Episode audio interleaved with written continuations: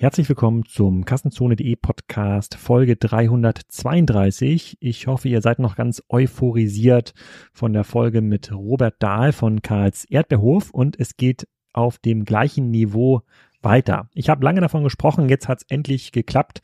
Die zweite Folge mit Christoph Werner, dem Chef von DM, ist im Kasten. Bei dem war ich vor circa einem halben Jahr in Karlsruhe. Wir haben eine sehr lange Folge darüber aufgenommen, ob jetzt nun der stationäre Handel oder der Onlinehandel die treibende Perspektive für die Entwicklung von DM sein müsste. Ist sehr kontrovers diskutiert worden und da sind sehr viele Fragen draus entstanden in den diversen Foren, also bei LinkedIn, bei Twitter, bei YouTube. Und ähm, wir haben besprochen, dass wir nochmal eine zweite Folge aufnehmen, um dieses ganze Feedback zu verarbeiten. Das machen wir auch. Das wollten wir eigentlich vor Ort aufnehmen in Hamburg nach einer intensiven Marktbegehung, aber das ist jetzt durch Corona leider so ein bisschen durcheinandergewirbelt worden. Deswegen haben wir jetzt ähm, virtuell das Ganze aufgenommen, diesmal ohne Video, nur mit Audio. Ähm, und ich habe ihm Kommentare von YouTube und LinkedIn vorgelesen und ich habe einige Gastaudiobeiträge reingeholt äh, von Florian Heinemann, Tarek Müller, Philipp Klöckner und Stefan Wenzel. Die melden sich hier also auch gleich im Podcast zu Wort, stellen direkt Fragen an den Christoph Werner und der beantwortet die auch. Das hat er extrem gut gemacht. Und ähm, Christoph hat natürlich jetzt auch ein ein paar äh, Bonuspunkte gesammelt in meinen Augen, äh, weil er bei Clubhouse so aktiv ist und da auch schon eine DM-Gruppe gestartet hat. Also sehr, sehr progressiv. Ich denke, ähm, er kann mit dem einen oder anderen Argument doch den äh, äh, doch die Online-Verfechter äh, mitnehmen. In vielen Argumenten folgt er ähm, den Strategien beziehungsweise Interpretationen von Philipp und Tarek nicht. Das ist aber nicht schlimm. Ich glaube, man kann wieder genauso viel lernen wie in der ersten Folge. Mir jetzt auf jeden Fall sehr viel Spaß gemacht und ich hoffe euch auch. Und es gibt auch in dieser Folge keinen Podcast-Sponsor mehr. Da machen wir jetzt eine kleine Pause.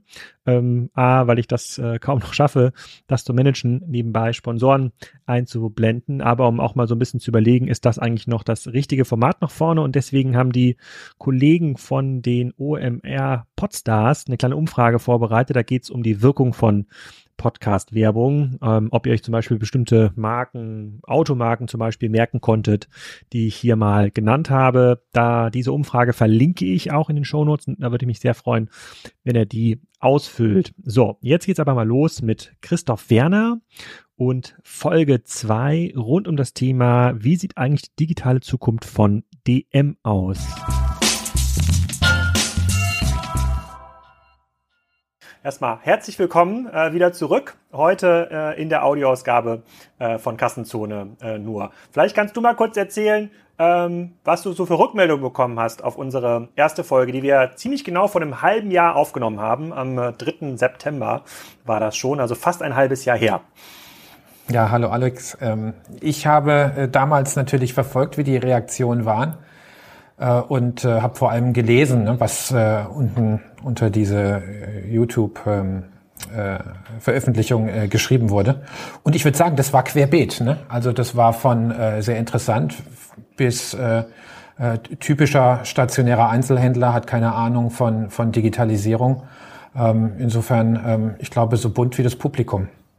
Ja, ich habe auch, äh, heute haben wir ja auch, auch eine etwas andere Art der Podcastaufnahme geplant. Wir müssen gleich mal gucken, wie wir das äh, richtig einblenden können, damit du das auch hörst. Äh, wir haben, äh, wir lesen uns mal das Feedback gemeinsam durch. Gehen mal einfach durch das Feedback durch. Da gibt's ja viele Fragen, viele Behauptungen, äh, ein paar miese miesepetrige Stimmen, aber ich habe auch noch ein paar äh, Podcast-Gäste ähm, äh, hier heute in unserer Folge. Die haben uns eine Audiodatei geschickt, äh, nämlich der Tarek Müller, der Florian Heinemann, der Philipp Klöckner und der Stefan Wenzel. Ähm, mhm. Die richten heute Fragen an dich. Ich spiele das danach natürlich nochmal ähm, separat sauber ein. Ich hoffe, du, du hörst das gleich. Müssen wir gleich mal ausprobieren, ob das, ähm, ob das, ob das funktioniert. Ich versuche meinen Lautsprecher ähm, dann laut zu machen, äh, damit, du das, äh, damit du das hören kannst. Und äh, da gehen wir mal durch. Ähm, wir, wir können ja mal anfangen mit äh, dem Feedback auf YouTube. Also wir haben den ersten Podcast ja auch aufgezeichnet per Video. Und bei YouTube habe ich, äh, hat der Kassenzone-Kanal eine deutlich ähm, ja, heterogenere Zielgruppe. Da gibt es sowohl Online-Fans als auch stationäre äh, ähm, Fans. Das sind jetzt nicht alles Digital First äh, Leute. Ich kann mal versuchen, hier meinen Bildschirm auch zu teilen. Vielleicht kannst du das sogar sehen äh, ja, bei ich dir. Ich weiß nicht, mhm. ja, ich weiß nicht, ob es gespiegelt ist oder ob man das halbwegs, ähm, ob das, nee, nee, ob man das, nee, mhm. ob man das lesen kann. Und äh, wenn man da mal unter die Podcast-Folge äh, ähm, klickt, Da, ähm, äh, da sagt zum Beispiel der Christian P., ich habe mich lange auf diese Episode gefreut. Ich mag ja vor allem die kontroversen Gespräche. Ich glaube, Alex, du unterschätzt den Normalo-Käufer und überschätzt den Convenience-Faktor von Online-Bestellungen.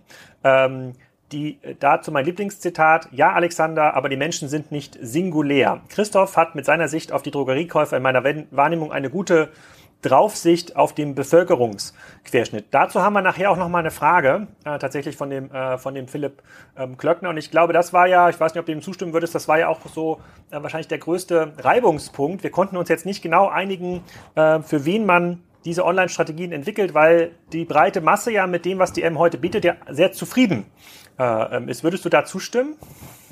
Ja, also ich glaube, ähm, was hier Christian P. schreibt, äh, trifft das ganz gut, ne? Ähm, weil letzten Endes ist es immer eine Frage der Perspektive. Also äh, natürlich hast jetzt du aufgrund äh, des Umfeldes, in welchem du dich bewegst und auch der Gespräche, die du führst, natürlich mehr den Blick jetzt auf die digitale Realität im Markt.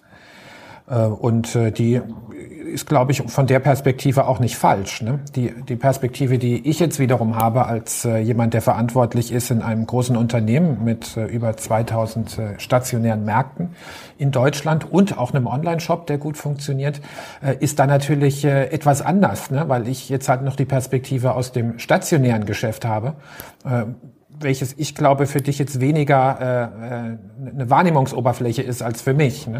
Äh, und deswegen, deswegen glaube ich, haben wir da einfach unterschiedliche äh, Blickwinkel.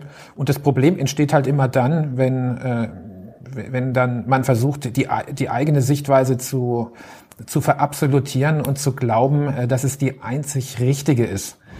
Ähm, das mag manchmal funktionieren. Meine Erfahrung ist, dass äh, das halt immer äh, dazu dazu verleitet, dass man dann plötzlich die anderen äh, Chancen, die ein Markt halt auch noch bietet, äh, nicht mehr im Blick behält und äh, dann äh, diese Chancen nicht mehr ergreift. Ne?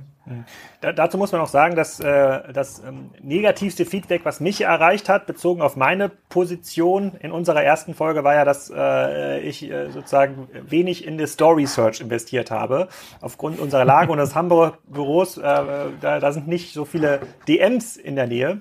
Äh, war ich da vorher nicht in DM? Das habe ich natürlich zwischendurch nachgeholt. Gegenüber von unserem Berliner Büro in der in Berlinenstraße ist natürlich ein, äh, ein, ein DM natürlich. Da, da war ich drin, aber da habe ich doch das ein oder andere hämische Feedback Feedback ähm, ähm, einstecken äh, müssen. Äh, das habe ich aber nachgeholt und kann versichern, äh, ich weiß mittlerweile, äh, wie es da im, äh, wie es da im Laden, wie es da im Laden aussieht. Wir können uns ja noch mal ein weiteres, äh, ein weiteres Zitat hier aus der YouTube-Folge. Äh, ja, vielleicht anschauen. aber noch mal gerade zu dieser, zu diesem kurzen Episode in unserer letzten äh, Aufnahme. Ich meine, Alex, das war, war natürlich auch ein bisschen, ein bisschen gemein letzten Endes dann von mir, ne? weil in dem Gespräch, als wir darüber sprachen, ähm, und jetzt habe ich ja schon viele deiner Podcasts auch gehört äh, davor und, und auch seitdem.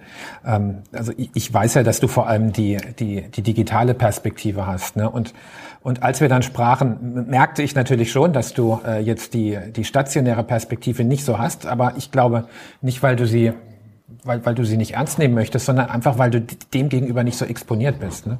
Und dann mitten im Satz, als ich, als ich da eine Antwort dir gab, kam mir dann, äh, kam mir dann der Gedanke, jetzt fragst du doch mal ganz konkret. Ne? Und, und deswegen kam das dann. Ich muss dir sagen, ja. danach hat es mir ein bisschen leid getan, ne? weil das war nicht so sehr nett, aber äh, aber offensichtlich hat es äh, dem einen oder anderen äh, die Episode ein bisschen interessanter und spannender gemacht und dann war es ja vielleicht nicht umsonst.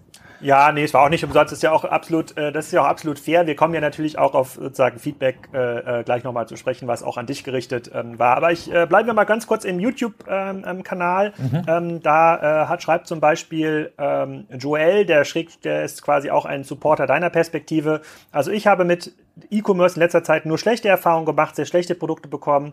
Ähm, Produkte, die teilweise Top-Bewertungen haben, äh, ähm, die, äh, die waren aber äh, die waren aber nicht so, äh, die waren nicht so gut. Ähm, die Produkte waren teilweise so aufwendig verpackt, dass ich die Probleme hatte, sie wieder zu ähm, retournieren. Meine nächste Poststation ist 20 Minuten ähm, weg. Und das ist natürlich schon, eine Perspektive, die dann sehr stark auf äh, die Kundengruppe, die du da dann vertreten hast, aus dem stationären Bereich einschlägst. Es ist, nicht für jeden was dabei. Und es gibt halt viele Cases, bei denen man insbesondere im Drogeriebereich online heute noch nicht so stark äh, bedient wird. Und sehr spannend fand ich auch die äh, Perspektive. Ich habe natürlich auch äh, mit ähm, Alexei, der ja vor Ort gefilmt hat, auch äh, ähm, gesprochen, ähm, der aus Russland kommt und äh, dort gibt es diese Art von Drogeriekonzept so nicht. Und er fand es extrem wertstiftend, dass man hier Drogerien wie euch oder Rossmann hat, wo man diese ähm, Sortimente ähm, zentral bekommt. Und das ist auch äh, das Feedback von dem Kommentar von Fischer Tech Robots. Ähm, du, Alex, du fragst, wo der Franzose Drogeriesachen kauft, kann ich dir sagen, bei uns im Rossmann und DM, ich wohne in einem Grenzort zu Frankreich, Kunden sind zu 90 Prozent äh, Franzosen. Ist das so? Ist der französische Markt noch nicht so weit mit ähm, spezialisierten Drogerien oder ist das jetzt eine isolierte Beobachtung von Fischer Tech Robots? Ja, es ist schon so, dass es die Drogeriemärkte, so wie wir das in Deutschland kennen, in äh, Frankreich nicht gibt. Da hat sich der Markt mhm. einfach anders entwickelt. Äh, da sind die Drogerieartikel äh, vor allem in den sogenannten Hypermarchés oder SB-Warenhäuser, wie man bei uns sagen würde, äh, zu finden oder auch in, auch in den Supermärkten oder Verbrauchermärkten. Ähm, und äh, deswegen ist jetzt äh, die Atmosphäre, die man in einem Drogeriemarkt findet, äh, natürlich was Besonderes in dem Konzept, was in Deutschland auch für Franzosen dann zugänglich ist und in Frankreich sich halt so nicht findet. Und es ist wahr, dass in den Grenzgebieten sehr, sehr viele Franzosen nach Deutschland kommen, um ihre Einkäufe zu tätigen. Hat auch mit dem Preisgefälle was zu tun, weil die Lebensmittel, aber auch die Drogerieartikel in Deutschland doch nochmal deutlich günstiger sind als in Frankreich. Und insofern ist diese Beobachtung von dem Kommentator hier ähm, deckt sich mit unserer äh, Erfahrung. Da vielleicht noch mal eine Beobachtung, die ich auch in den letzten äh, Wochen gemacht habe. Wir haben uns äh, zwischendurch auch mal bei Clubhouse äh, getroffen. Das ist ja die Audio-App, die jetzt gerade groß im, im, im, im Kommen ist. Und ich habe da gesehen, da bist du sehr aktiv und ich habe auch gelesen, wo war es denn? Ich glaube im E-Tail mit Newsletter, dass ihr jetzt auch überlegt, einen ähm, Clubhouse-Kanal von äh, äh, DM zu machen, was ich extrem progressiv und gut finde. Also ich glaube, damit seid ihr die, eine der ersten Marken, die das überhaupt äh, macht. Frage von mir dazu, bist du ähm, auf den Geschmack gekommen, da direktes Feedback vom Markt und auch von vielen Kunden zu bekommen? Da war ja auch, war, waren ja einige Kundenfragen auch dazwischen, wenn du mal auf der äh, Bühne warst. Also hilft das? Hilft dir das? Wie, wie nimmst du das wahr, die App? Die App Clubhouse. Na, es ja. ist ja noch ein relativ neues Phänomen in Deutschland jetzt. Und es ist ja auch noch ähm, eingeschränkt durch die zwei Features, die Clubhouse im Moment ausmachen. Das eine ist die Beta-Version, die halt nur auf dem Betriebssystem iOS läuft und nicht auf Android. Und Android ist ja die verbreitetere ähm, äh, Plattform in, in Deutschland. Und das andere ist, dass es eben durch Einladung funktioniert. Ähm, und ähm, Insofern ist es im Moment jetzt, glaube ich, noch nicht repräsentativ für den deutschen Markt, sondern es ist, es ist ein, Ausschnitt, äh, vor allem mit äh, technologieaffin, glaube ich, äh, äh, mit Menschen in Politik. Äh, auch viele Journalisten sind dort zu finden. Äh, alles, was so aus der Venture Capitalist Szene kommt, tummelt sich dort ja auch. Insofern ist es, ist es eine besondere Situation im Moment. Allerdings die Idee von Clubhouse, die, die finde ich sehr, sehr spannend, weil wenn wir mal in die sozialen Medien schauen, und äh, da sind ja die, die, die weit verbreiteten Formate äh, sind, sind bekanntlich dann Facebook oder auch Instagram oder auch Twitter. Da kann man ja äh, eigentlich sehen, ähm, wie die, die initiale Idee der sozialen Netzwerke, die ja darin bestanden hat, dass wir gedacht haben, ja, wir werden alles eine Global Community, wir können besser in Austausch treten, äh, wir werden viel mehr Gemeinsamkeiten finden und, äh, und die Welt wird friedlicher werden. Das das sich doch anders entwickelt hat. Es gibt ja Stimmen, die sagen, äh, it's a big hate machine. Also gerade jemand wie Scott Galloway hat da ja auch eine sehr, sehr klare, klare Perspektive drauf, äh, was einfach aus dem, aus dem Geschäftsmodell kommt, wie eben diese sozialen Netzwerke arbeiten im Hinblick auf, ähm, auf äh, die Interaktionszeiten und so weiter. Und da ist jetzt Clubhouse interessant, weil das als äh, Social-Media-Plattform äh, versucht, einen anderen Weg zu gehen, in dem äh, eben eine gewisse Verantwortlichkeit dafür auch da ist, wenn man eingeladen hat.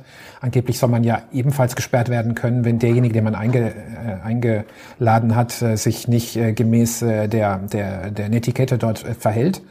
Äh, das heißt, es ist, es ist zivilisierter, äh, es ist im Prinzip wie eine Podiumsdiskussion, äh, wo man dazugehen kann, um zuzuhören, beziehungsweise auch mal das Saalmikrofon dann in die Hand bekommt, wenn man sich meldet und einen Beitrag leisten möchte. Es ist also zivilisierter, weil es persönlicher ist, es ist schnelllebiger, dadurch, dass es eben auch nicht ähm, aufgezeichnet wird und danach noch verfügbar ist. Und da, dadurch besteht eine Möglichkeit, mal wirklich ins Gespräch zu kommen. Äh, und das ist für uns als Einzelhändler natürlich auch interessant, ne? weil ähm, wir als Marke DM Drogeriemarkt äh, sind ja letzten Endes ähm, der Ausdruck von den, von den, von den vielen Facetten, die so ein, die so ein Handelsunternehmen ausmacht. Äh, DM ist ja an jedem Standort anders zu erleben, aber doch wiederum selbstähnlich, dass man sagt, ja, das ist ein, das ist ein DM, wo ich reingehe. Und äh, jetzt äh, diese Vielfalt einfach mal zu nutzen, dass die Menschen auch äh, die hinter der Marke sind, äh, nochmal erlebbarer werden für Menschen, die sich für die Marke DM interessieren. Das ist etwas, das, das fasziniert uns und da haben wir gesagt, das müssen wir einfach mal ausprobieren.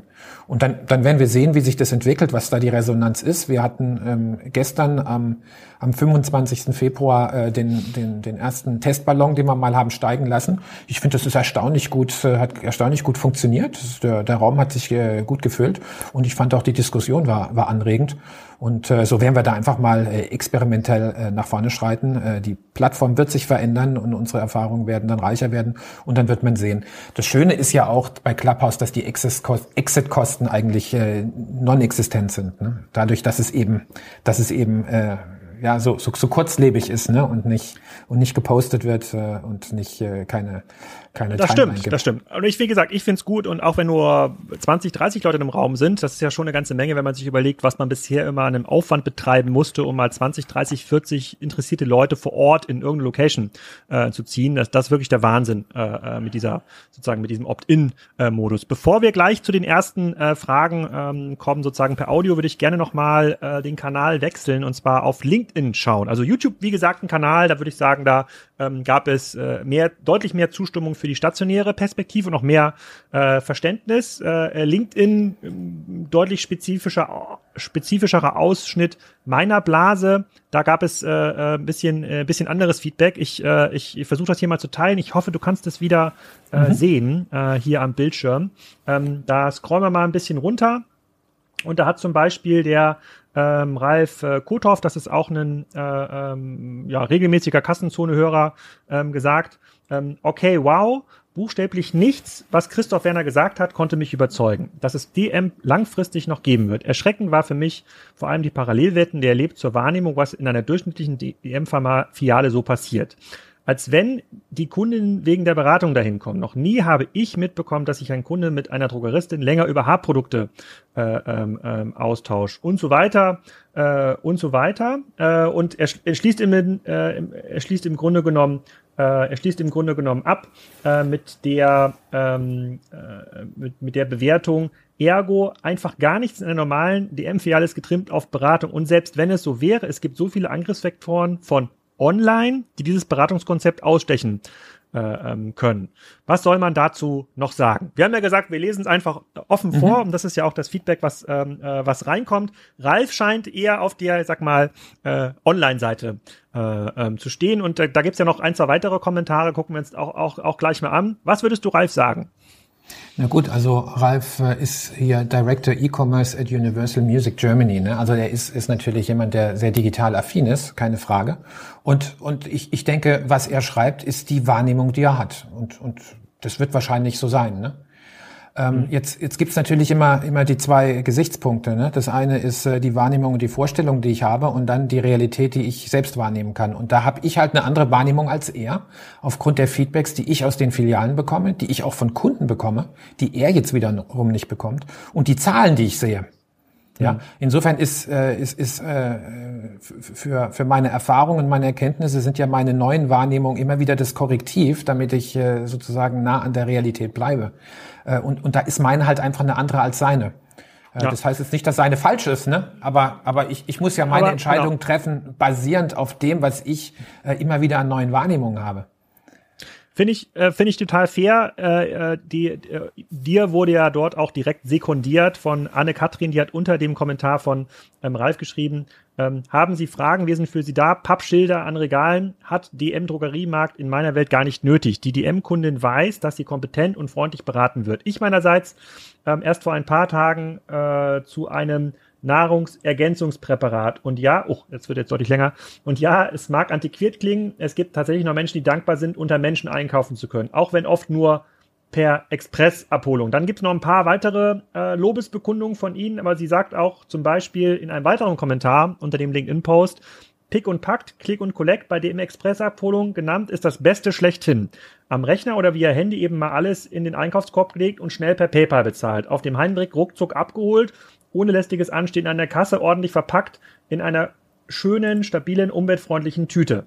Das nennt sich Convenience. Also diese beiden Extrempositionen finden sich auch in, äh, ähm, in meiner Blase. Die sind aber natürlich schon schwer zu verheiraten, oder? Also den, den Ralf jetzt mit einer Online-First Einkaufsexperience glücklich zu machen, das mhm. dürfte schwer werden, oder? Ja, nur andererseits jetzt die, die Dame, die sich hier geäußert hat, ist Grafik- und äh, Webdesignerin. Ne?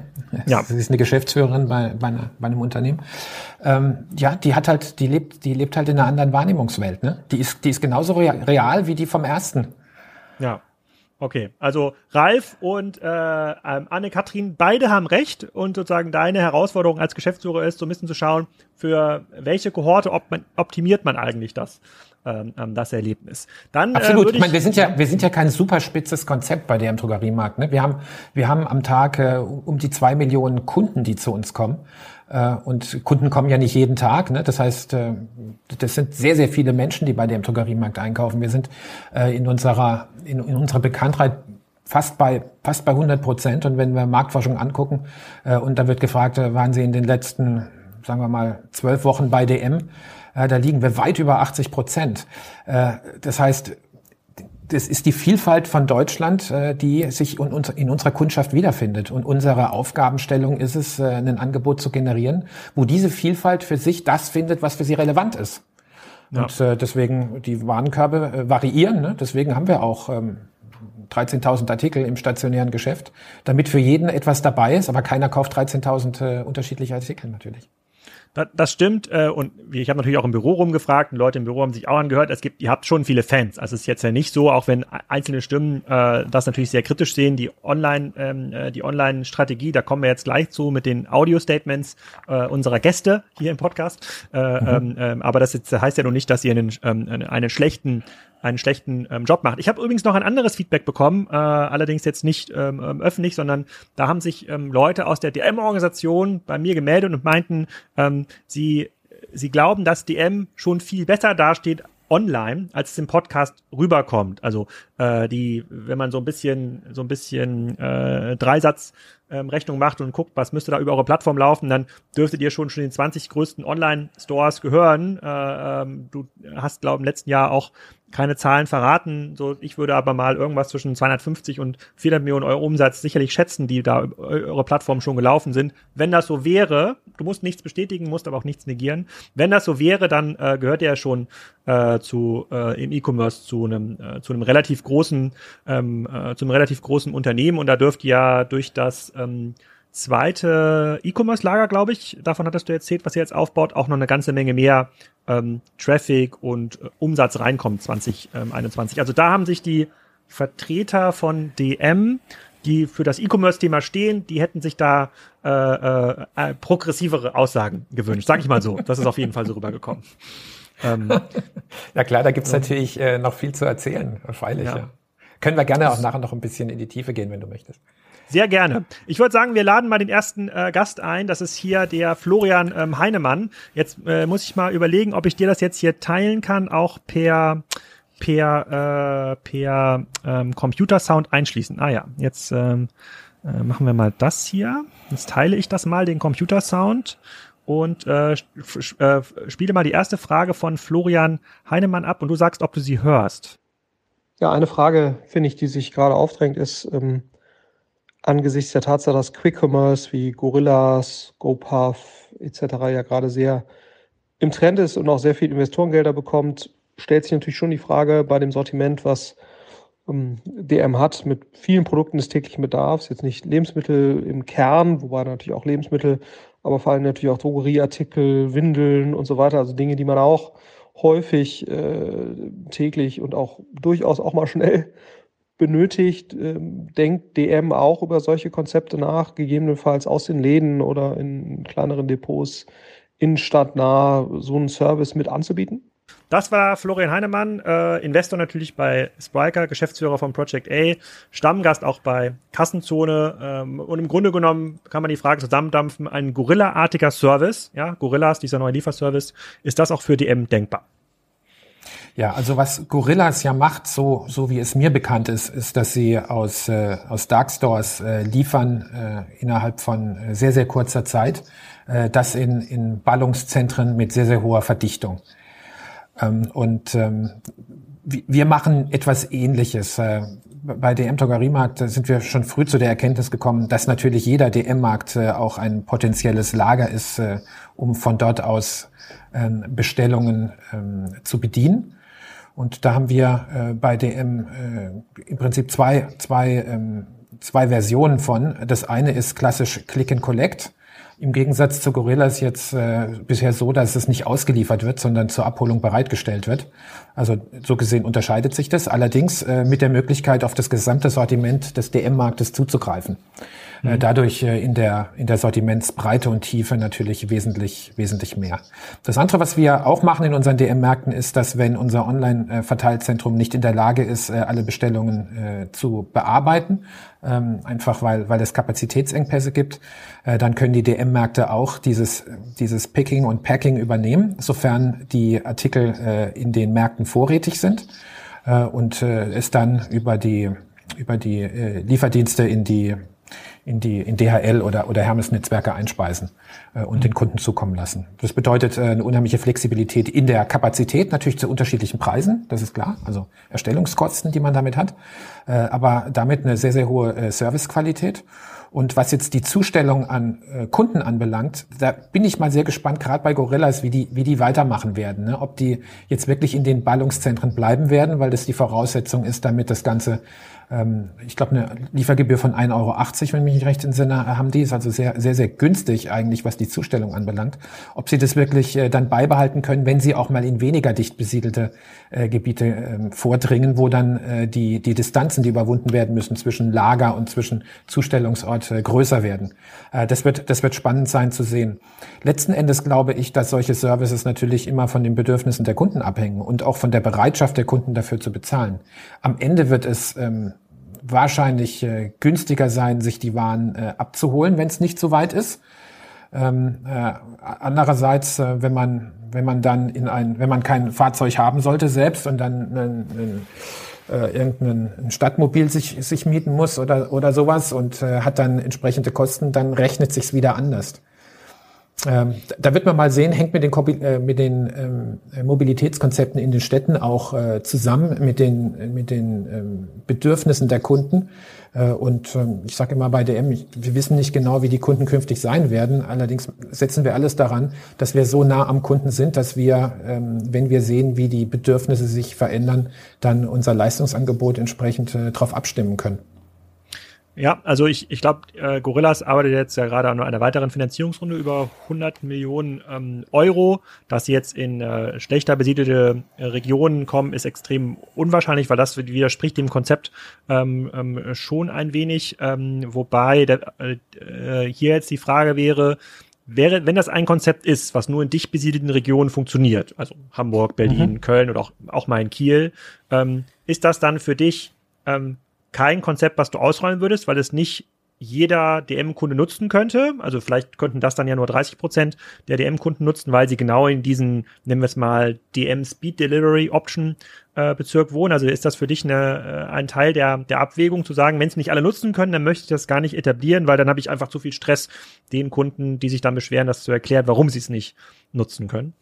Nein, also das wäre das wäre schon mal kein Kriterium. Ne? Genauso wie heute äh, es ja so ist, dass wenn ich Click and Collect machen möchte, äh, ich die Einschränkung habe des verfügbaren Sortiments in dem DM-Markt, wo ich abholen möchte, äh, wäre das dann eben auch eine Einschränkung, äh, die die, die dazu führt, dass wenn ich im ländlichen äh, Raume wohne, äh, halt gewisse Zustellservices zu so einem Preis nicht haben kann. Ähm, das sehe ich nicht als Problem, zumal wir ja auch gerade jetzt im, im stationären Geschäft ist es ja so, dass die, dass die Kunden äh, ja nur die Möglichkeiten haben, dort einzukaufen, wo sie äh, mit vertretbarem Aufwand sich hinbewegen können. Das ist ja nicht wie im, im Online-Bereich, ne, wo es im Prinzip egal ist, wo das Verteilzentrum steht, solange ich gewisse Lieferzeiten äh, bereit bin äh, zu akzeptieren. Insofern, äh, die Differenzierung ist etwas, äh, die, die glaube ich, von Kunden auch akzeptiert wird, wenn sie nachvollziehbar ist und nicht willkürlich erscheint. Und ich glaube, äh, speziell in dem Konzept ist es sehr nachvollziehbar.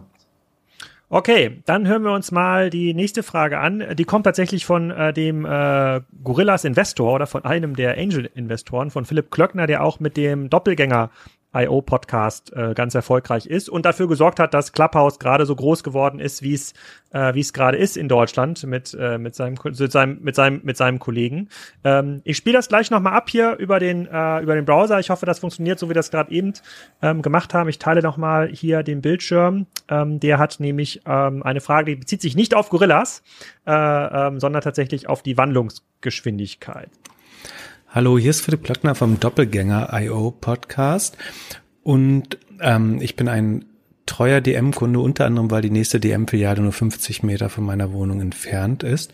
Und zunächst einmal meine höchste Bewunderung für Christoph Werner, da er es geschafft hat, äh, ich glaube wie noch keiner zuvor, Alex Graf streckenweise sprachlos zu machen und damit einen der unterhaltsamsten und interessantesten Folgen von Kassenzone bisher mitverantwortet hat, was sich unter anderem dadurch ausdrückt, dass wenn man nach Kassenzone bei Google sucht, inzwischen ähm, die Buchstaben DM der zweite oder dritte Vorschlag ist, den Google da suggeriert, ähm, den Nutzer gern im Zusammenhang mit Kassenzone suchen wollen.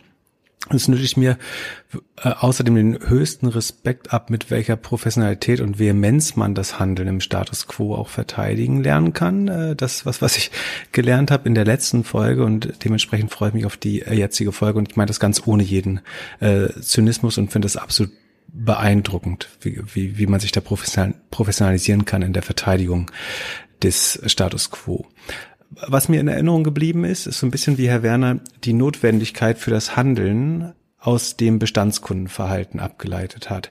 Sprich, sinngemäß so ein bisschen, solange 90 Prozent der Konsumenten noch in den Drogeriemarkt gehen, sollte man dort auch den Fokus haben und nicht allzu viel ändern, beziehungsweise im, im Markt Innovationen betreiben. Und für mich ist das so ein bisschen, als würde man mit äh, 30 Kilometer pro Stunde auf der Standspur fahren und sobald man ein Auto im Rückspiegel ähm, erscheinen sieht, würde man dann anfangen, auf das Gaspedal zu treten. Und dann ist es natürlich viel zu spät, weil das Auto ja mit 250 kmh angeschossen kommt auf der Autobahn. Und da wird unterstelle ich aus, aus Fahrlässigkeit so ein fast schon Vorsatz, wenn man behauptet, sozusagen, erst wenn ich die Veränderung sehe, fange ich selber an, äh, mir die Digitalisierung äh, zu überlegen oder darauf zu reagieren. Und die, die Frage ist dann, wo ist denn der Wendepunkt, auf den man wartet? Oder was ist die Zahl, was ist die Metrik, was ist die Marktanteilsverteilung, die es bräuchte, damit dann ein energisches oder energischeres Handeln eintritt? Ähm, und ist es dann nicht eigentlich schon lang, längst zu spät? Schöne Grüße, Philipp. So, das war die Frage von, ähm, ich hoffe, das konnte man alles gut hören. Ähm, das war jetzt die Frage von Philipp äh, äh, Klöckner. Damals, als er die aufgenommen und mir geschickt hat, war übrigens noch gar nicht klar, dass er, mir nicht klar, dass er Gorillas Investor ist, aber äh, ähm, äh, das, äh, das können wir ausblenden, äh, diese Information. Ähm, da hat man sich ja mehrere Sachen drin versteckt. Zum einen sagt er, ähm, ihr wandelt euch nicht oder ihr wandelt euch zu langsam, ihr bewegt euch also auf der Autobahn zu langsam hinweg. Und die zweite, äh, ist das so? Das ist die erste Frage. Und die zweite Frage ist, ähm, gibt es einen Wendepunkt? Also gibt es quasi irgendein mhm. Event, irgendein KPI im Markt, was du sehen würdest, wo du sagst, jetzt aber Vollgas, jetzt machen wir mal die Filialen zu, jetzt machen wir nur noch Versandlager und äh, äh, vielleicht auch Phantom Stores. Ja, also ähm, zunächst mal das Bild, äh, welches hier Philipp Klöckner verwendet, ähm, ist, ist glaube ich, kein Bild, welches die Realitäten, in der wir uns befinden, wirklich ähm, äh, widerspiegelt. Also 30 kmh auf der Standspur, während dann äh, ein Auto mit 250 angebrettert kommt und äh, jetzt sozusagen äh, die Geschwindigkeit vorgibt. Ne? Ähm, also äh, ich glaube, das ist nicht die Realität, in der wir uns befinden im Moment, ne? sondern die Realität, in der wir uns befinden, ich sag mal, wenn ich es mal in ein Bild bringen darf, welches ich schon mal äh, bemüht habe in einem Podcast mit äh, Joel Kaczmarek bei Digital Kompakt. Ne? Ich sage, das ist eigentlich wie ähm, wenn wenn äh, wenn man auf einer Tanzfläche ist, wo ein gewisser gewisser Beat gespielt wird und dann geht dieses Lied zu Ende und das neue kommt. Und die Aufgabe von dem DJ ist ja dann, ähm, den Übergang so zu gestalten, dass die Tanzfläche sich nicht leert, ne? sondern äh, dass, äh, dass, die, dass die Menschen im Rhythmus bleiben, ja, die, die auf der Tanzfläche sind. Das heißt, äh, da muss ich gucken, dass ich das, dass ich das synchronisiere. Und ich habe diesen Synchronisierungsvorgang, der sozusagen den Übergang dann ähm, möglich macht. So, und jetzt äh, bezogen auf die Situation, in der wir sind. Also wenn, wenn du so willst, äh, das bisherige Lied, ja, ist äh, das Lied des stationären Einzelhandels. Und jetzt kommt äh, das neue Lied und das ist ähm, Omnichannel Retailing, ähm, welches einen großen Teil hat von, von, von Online auch von, also von klassischem, also von richtigem Online, würde ich mal sagen, ja, wo man ähm, eben sich in den Markt gar nicht mehr bewegt, sondern wo man äh, von, von von irgendeinem Ort äh, auf der Welt äh, seine Bestellung äh, abgibt, vielleicht auch automatisiert und das dann nach Hause geliefert wird. Jetzt ist es allerdings so, dass ja nicht alle Menschen in Deutschland sich gleichzeitig verändern ja, sondern in unterschiedlichen Geschwindigkeiten, je nachdem, wo sie wohnen, äh, wie alt sie auch sind, was ihre bisherigen Gewohnheiten sind und was die Rahmenbedingungen sind, die sie haben. Und äh, deswegen ist die große Kunst da, den Übergang zu finden, und zwar in einer Art und Weise, dass man auf der einen Seite nicht die Menschen verliert, die im Moment noch den Hauptteil unseres Geschäftes auch ermöglichen durch ihre Einkäufe, auf der anderen Seite allerdings nicht äh, da so fixiert drauf bleibt, dass man gar nicht wahrnimmt, wie die Welt um einen herum sich verändert und man die entsprechenden Voraussetzungen schafft, um dann auch äh, in dieser Welt erfolgreich zu sein. Ich gebe dir mal ein ganz konkretes Beispiel. Unser, unser Service äh, Expressabholung im DM-Markt, der ja ein Click-and-Collect-Service ist. Äh, den haben wir ausprobiert äh, in München in einem Test ähm, äh, vor, vor einiger Zeit. Und das war überhaupt kein Erfolg. Das ist überhaupt nicht angenommen worden von den Menschen. Und da hätte man eigentlich sagen müssen, äh, funktioniert nicht. Äh, und ist ja nicht zu, nicht zu vergessen, es geht ja nicht nur darum, dass die Kolleginnen und Kollegen in den DM-Märkten dann die Aufträge, die sie bekommen, äh, in Tüten packen und, und bereitstellen. Die ganze Infrastruktur muss ja dafür da sein, dass also die, die richtigen Produkte angezeigt werden, ähm, auch so angezeigt werden, dass sie zum Zeitpunkt, äh, wenn die Ware verpackt wird, auch noch in den Regalen ist und nicht von den Kunden äh, schon raus ähm, äh, abverkauft worden ist. Äh, also diese ganzen ähm, Investitionen in die Infrastruktur sind nicht zu unterschätzen im Hinblick auf den Aufwand, den das bedeutet. So, und jetzt, jetzt äh, mach, machen wir eine Expressabholung im DM-Markt äh, äh, in München und der funktioniert nicht. Und jetzt ist halt die Frage, äh, was, macht, was macht man jetzt? Sag mal, war nichts, also äh, wieder zurückbauen, ja, die ganzen Ressourcen woanders hin. Oder, oder sagen wir, naja, es könnte aber trotzdem relevant werden. Äh, ja, und dann kommt Corona. Dann kommt Corona, plötzlich heißt es Abstand wahren, äh, äh, ähm, vermeiden, dass man sich in, in äh, Situationen begibt, wo man, wo man äh, sich zu nahe kommt. Und eine Sorge war, dass es beim Einkaufen sein könnte, auch wenn die Infektionszahlen das so jetzt nicht zeigen, aber das stand ja absolut im Raum. Äh, jetzt vor einem Jahr ist es ja ungefähr, jetzt, ne, also im Frühling äh, 2020. Ähm, tja, und dann plötzlich haben wir gesehen, Expressabholung im DM-Markt hat plötzlich eine enorme Relevanz gehabt. Und also haben wir es ausgerollt. Und dann hat es funktioniert. Und dann war es auch richtig, es auszurollen. Wenn wir es davor schon ausgerollt hätten, hätte das nur dazu geführt, dass wir einen Service angeboten hätten, der kaum in Anspruch genommen wird und auch die, die, ähm, die Prozessstabilität in unseren DM-Märkten äh, nicht äh, hätte greifen können. Weil wir dürfen nicht vergessen, es, es, muss ja eine gewisse Routine auch aufkommen. Wie, wie gehe ich damit um, wenn so ein Auftrag kommt? Ne? Wann packe ich den? Wie mache ich das? Ähm, da, da ist es ja wichtig für die Kolleginnen und Kollegen in den DM-Märkten, dass da auch ähm, dann Last auf, aufs System kommt, damit sich da die Routinen und die, und die, und die Souveränität in den Prozessen ergeben kann. Das heißt, ähm, damals, als, das, als wir die Erfahrung vor Corona hatten, wäre es der falsche Moment gewesen. Und äh, als dann äh, Corona die Rahmenbedingungen gegeben hat, war das etwas, was wirklich eingeschlagen ist. Und äh, das ist eben genau die Kunst, diesen Moment, diesen Moment zu erwischen. Äh, und äh, das ist auch die Art und Weise, wie wir damit umgehen. Und ich glaube, was vielleicht auch noch ein Unterschied ist zu dem äh, Geschäftsmodell, welches Philipp Klöckner jetzt hat, so wie ich Alex dich verstanden habe. Gorillas macht jetzt wieder eine große Finanzierungsrunde. Also die Frage ist ja, wo kommt denn die, die, der Cashflow her? Wo kommt denn die Liquidität her, um das Geschäft auch betreiben zu können? Und da macht es einen Unterschied, ob ich jetzt äh, ein, ein Geschäftsmodell bin, welches äh, gerne neues Eigenkapital aufnehmen möchte durch, äh, durch eine Veränderung in der Eigentümerstruktur oder ob ich sage, nee, wir wollen, wir wollen schauen, dass wir das schlank halten, so wie das beispielsweise bei DM Drogeriemarkt ist. Wir wollen keine neuen äh, Investoren reinnehmen äh, in die Gesellschafterseite und wir wollen deswegen die Innovation und die Weiterentwicklung des Geschäftes aus dem Cashflow betreiben äh, welches, äh, welches wir generieren mit den, mit den Menschen, die bei uns einkaufen. Insofern äh, sind es zwei unterschiedliche Herangehensweisen, äh, was jetzt die Finanzierung und die, die Allokation von Ressourcen anbelangt. Ähm, äh, weil das bedeutet, wenn wir äh, Click and Collect anbieten, dann muss das, dann muss das dann auch schon von den Kunden gewollt werden, damit es sich dann auch rechnet äh, am Ende. Dazu haben wir ja gleich noch einen äh, weiteren Audiogast mit Tarek Müller, der genau zu dieser äh, Frage auch, äh, der, der genau zu diesem Thema auch eine Frage stellt. Also wie bewertet man eigentlich ähm, äh, einen Picknick oder auch einen Gorillas oder andere Konzepte, die natürlich stark in der äh, Fremdkapitalabhängigkeit stehen am Anfang. Äh, kommen wir gleich zu, um jetzt äh, quasi die Antwort nochmal zu übersetzen und Philips Metapher zu nutzen. Du sagst, ihr fahrt nicht 30, sondern ihr fahrt schon 120, vielleicht auch deutlich schneller und habt aber hinten auf dem Hänger noch diverse Gefährte drauf, die äh, auch ähm, äh, die, äh, die dann auch das möglicherweise heranrasende Auto wieder einholen können, so wie Na, ihr das mit der Expressabholung gemacht habt. Ja, die, die, die, die, das Bild, was er verwendet, ist nicht, ist nicht eins, äh, welches ich beobachten kann. Es ist nicht die Situation, ne? sondern die Situation ist, äh, es ist ja nicht, dass ein Auto von hinten rangerast kommt, sondern es, es ist so, dass, ähm, also wenn du so willst, ne, ähm, ich versuche mich gerade mit diesem, mit diesem Bild da zu verbinden, welches er verwendet, um, um zu gucken, inwiefern man das anwenden könnte. Also es ist ja nicht so, dass da einfach ein Auto angerast kommt, sondern es ist ja so, dass, dass du letzten Endes, wir sind, wir sind äh, unterwegs in einem Transportmittel, wenn du möchtest, und da sind Kunden, die, die, die, die kommen immer wieder, ja, die steigen ein und die steigen aus. Ja, und es geht ja darum, dass wir, dies, dass, dass wir uns mit diesen Menschen verändern. Wir können ja nicht sagen, ja, wir, wir sind ja mit einem Auto unterwegs und da kommt plötzlich ein anderes Auto angepest. Ja, so, so, so ist es ja nicht sondern wir müssen ja unsere Leistung immer so erbringen, dass die Kunden auch bereit sind, äh, weiterhin diese Leistung bei uns abzunehmen, weil es auf der einen Seite das Vertraute ist, aber auf der anderen Seite auch wieder äh, durch die Innovation und die Weiterentwicklung immer wieder das Spannende, äh, welches Interesse erweckt.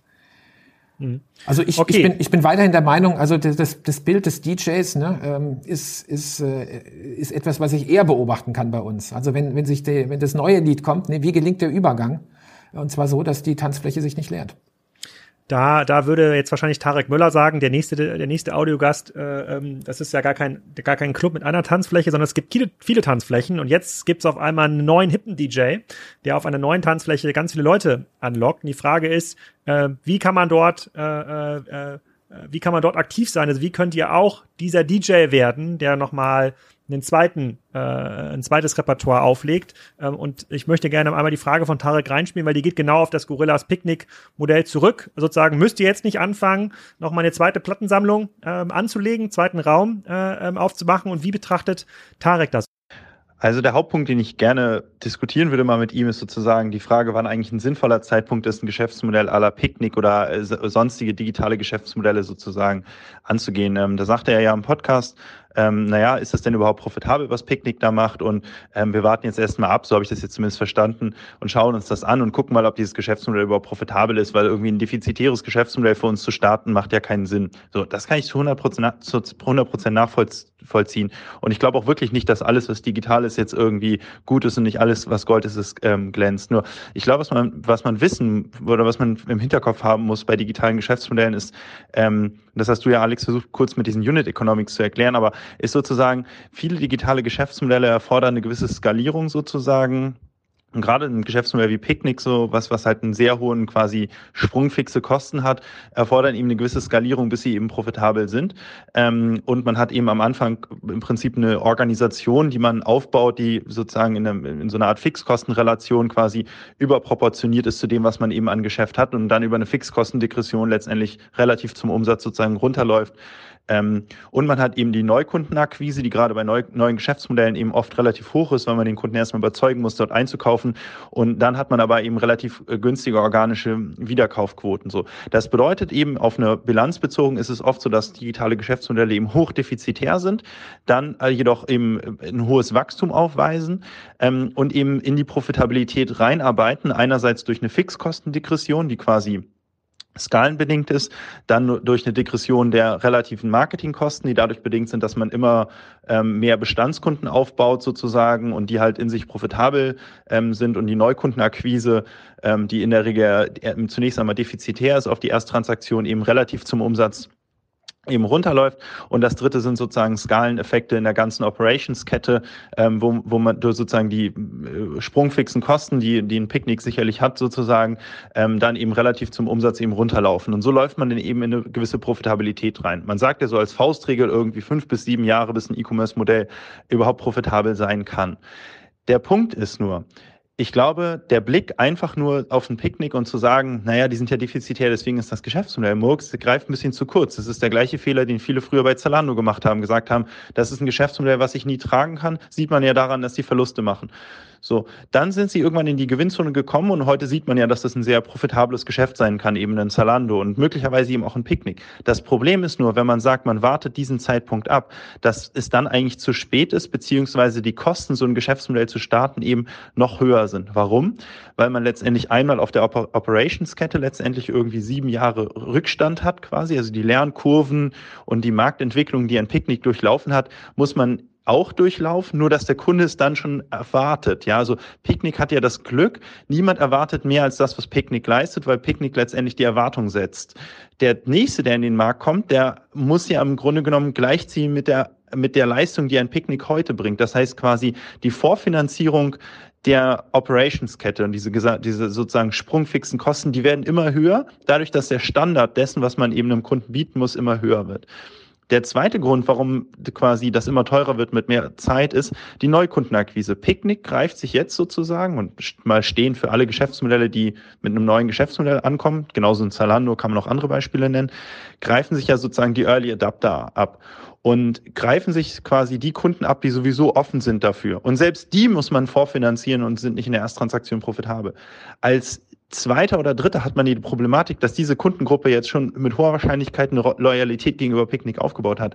Die Wechselkosten auf einen anderen Anbieter sind eben deutlich höher als letztendlich jemanden davon zu überzeugen, überhaupt ein digitales Modell zu ähm, nutzen, ist oft günstiger, als jemanden von einem gut funktionierenden Player wie Picnic eben dann auf ein DM-Picknick sozusagen zu ziehen. Das heißt, die Marketingkosten werden höher, getrieben durch höhere Neukundenakquise, als das ein Picnic hatte.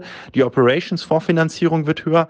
Ähm, und auch die Organisation wird wahrscheinlich schwieriger aufzubauen, weil auch da sozusagen Picknick den Benchmark setzt. Was ich damit sagen will, ist, man kann natürlich abwarten, ähm, oh, ähm, bis dann in fünf, sechs, sieben Jahren möglicherweise ein Picknick profitabel ist und dann sagen, na gut, okay, stimmt, es ist doch ein Geschäftsmodell, was sich trägt und was skalieren kann. Und jetzt fangen wir damit an. Man muss sich nur darüber im Klaren sein, dass es dann wahrscheinlich das doppelte oder dreifache kosten wird von dem, was es ein Picknick gekostet hat, um den gleichen am Ende des Tages auf eine gleiche Skalen zu kommen und äh, in die Profitabilität. Auch ein DM wird nicht von Anfang an profitabel sein, weil die Profitabilität eines Geschäftsmodells wie Picknick nicht davon abhängt, ob das Geschäftsmodell in sich tragfähig ist, sondern eben diese Skalen eben bedingt. So, das heißt, wenn jetzt ein Picknick es schafft, keine Ahnung, sagen wir mal auf eine Milliarde Umsatz zu skalieren und dabei irgendwie 500 Millionen Kapital benötigt, ja, in diese drei Posten, ähm, Fixkosten, sprungfixe Kosten in Operations und Marketing, dann wird ein DM wahrscheinlich in fünf Jahren ähm, mindestens das Doppelte oder Dreifache an Kapital benötigen würden, um diese eine Milliarde aufzubauen. Ja, das heißt, ich glaube, man, der, der, die Frage, ob ein Geschäftsmodell nachhaltig profitabel sein kann, ist die richtige. Ich würde nie einem Konzern empfehlen, mit einem funktionierenden, profitablen Geschäftsmodell in, in ein strukturell defizitäres Online-Geschäft zu gehen. Macht ja gar keinen Sinn. Da bin ich ja total ähm, dabei. Aber ich glaube, der Blick auf die Bottomline reicht dafür nicht, um zu, zu hinterfragen, ob etwas strukturell defizitär ist oder vielleicht eher skalenbedingt defizitär. Und ich würde eben DM empfehlen, zu gucken, ist das eigentlich strukturell oder skalenbedingt defizitär?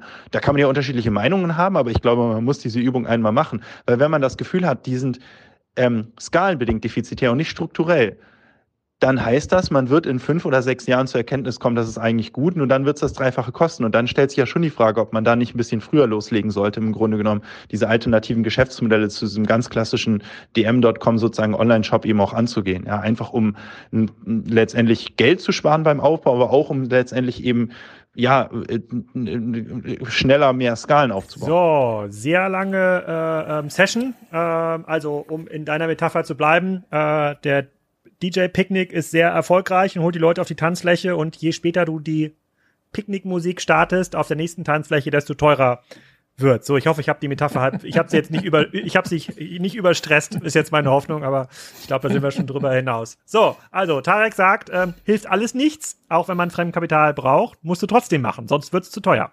Was sagst du?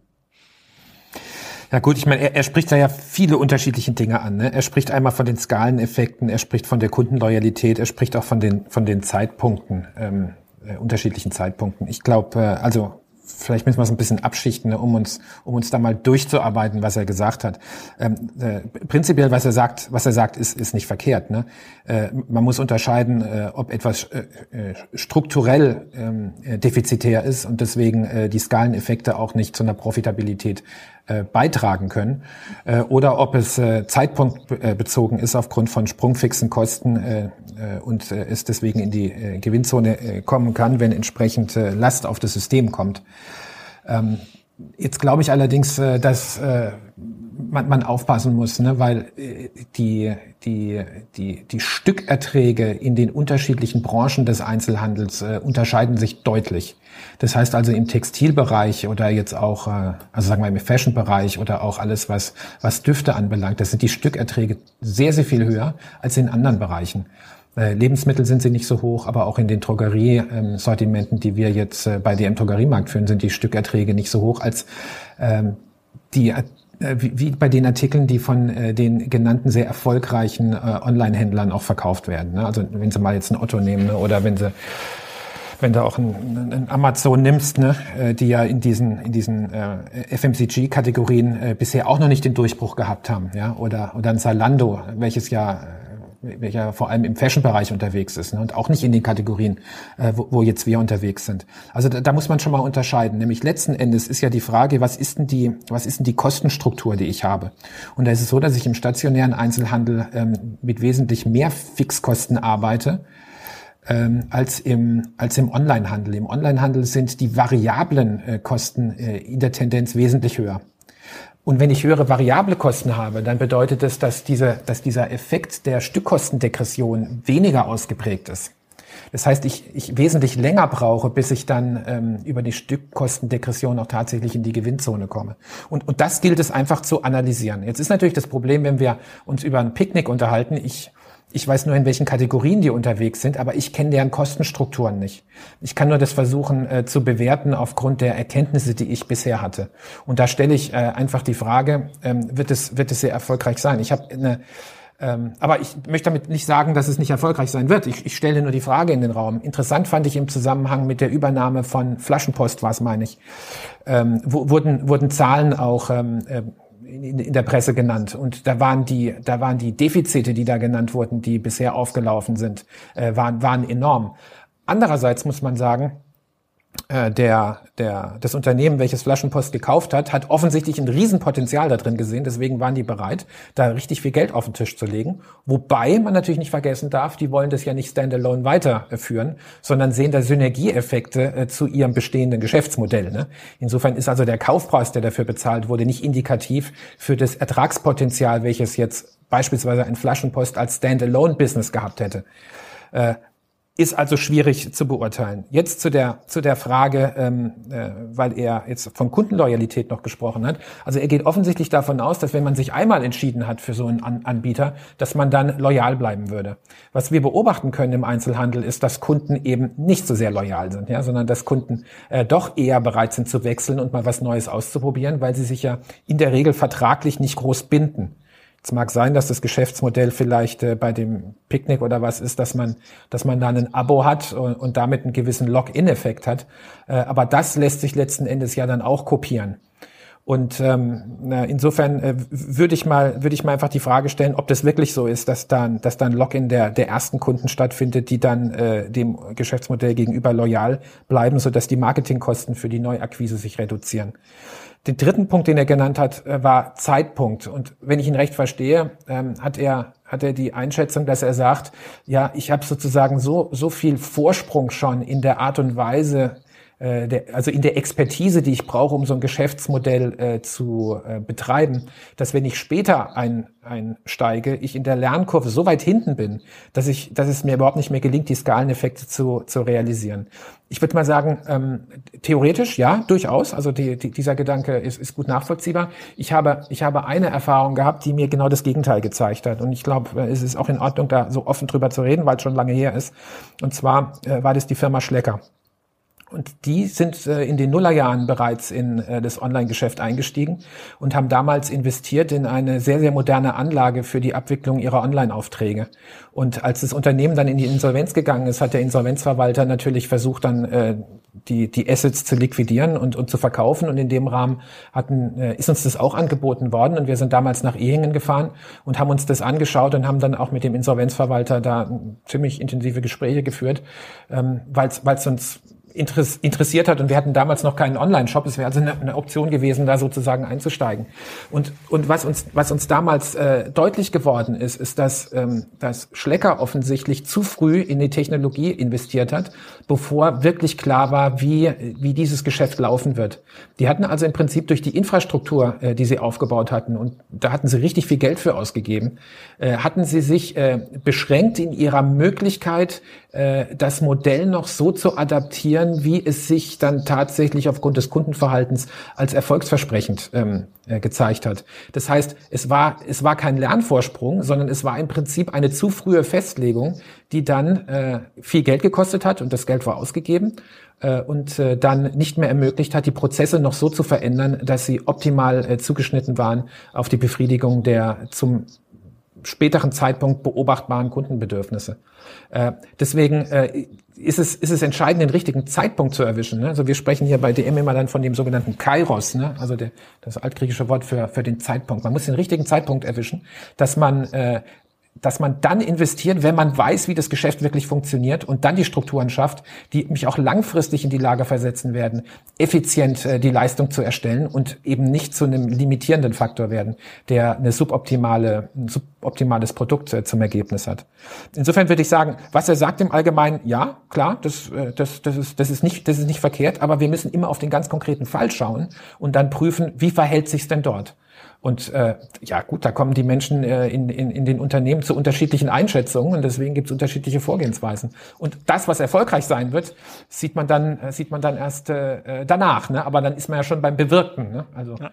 das ich ist halt das Unternehmerische ja, und das ist auch das Risiko am Ende ich fühle mich ja schon ein bisschen wie bei oder fair, weil genau zu dieser Zeitpunktfrage hat ja Tarek noch äh, sozusagen eine weitere Frage gestellt. Die dauert auch nicht ganz so lange, äh, aber da geht es darum, äh, sozusagen auch einmal rauszufinden, wann wäre eigentlich ein guter Zeitpunkt für DM in sowas zu investieren. Er auch eine gute Idee. Ich versuche das mal abzuspielen. Das ist, dauert auch nur äh, eine Minute. Ein Nachtrag noch für die Frage, okay, wenn, wenn man das jetzt alles glaubt quasi und, und sich dann fragt, naja gut, okay, welche Geschäftsmodelle sollte ich mir denn jetzt angucken, irgendwie in der Frage strukturell profitabel, ähm, äh, skalenbedingt profitabel sozusagen, dann glaube ich, ist sozusagen die Indikation, dass wenn Unternehmen in der Lage sind, extrem hohe, sehr viel Kapital einzusammeln von sehr krediblen Investoren, ist das immer ein ganz gutes Signal.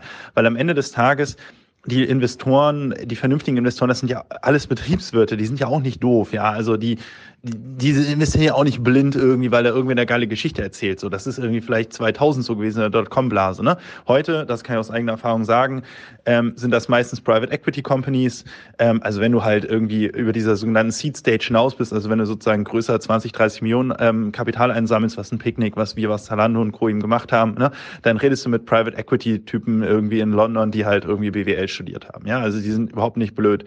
Das genau das machen die, rauf und runter, ja. Die prüfen genau diese drei Punkte. Hast du eine Degression im Marketing, Fixkosten in deinen Operations und ist dieses Geschäftsmodell in der Lage, im Prinzip irgendwann mal so signifikant Profit abzuwerfen, dass es die Investition halt eben äh, mehr als zurückbezahlt. Also letztendlich die Investition mit einer Kapitalrendite versehen quasi zurückbezahlt über die Dividende.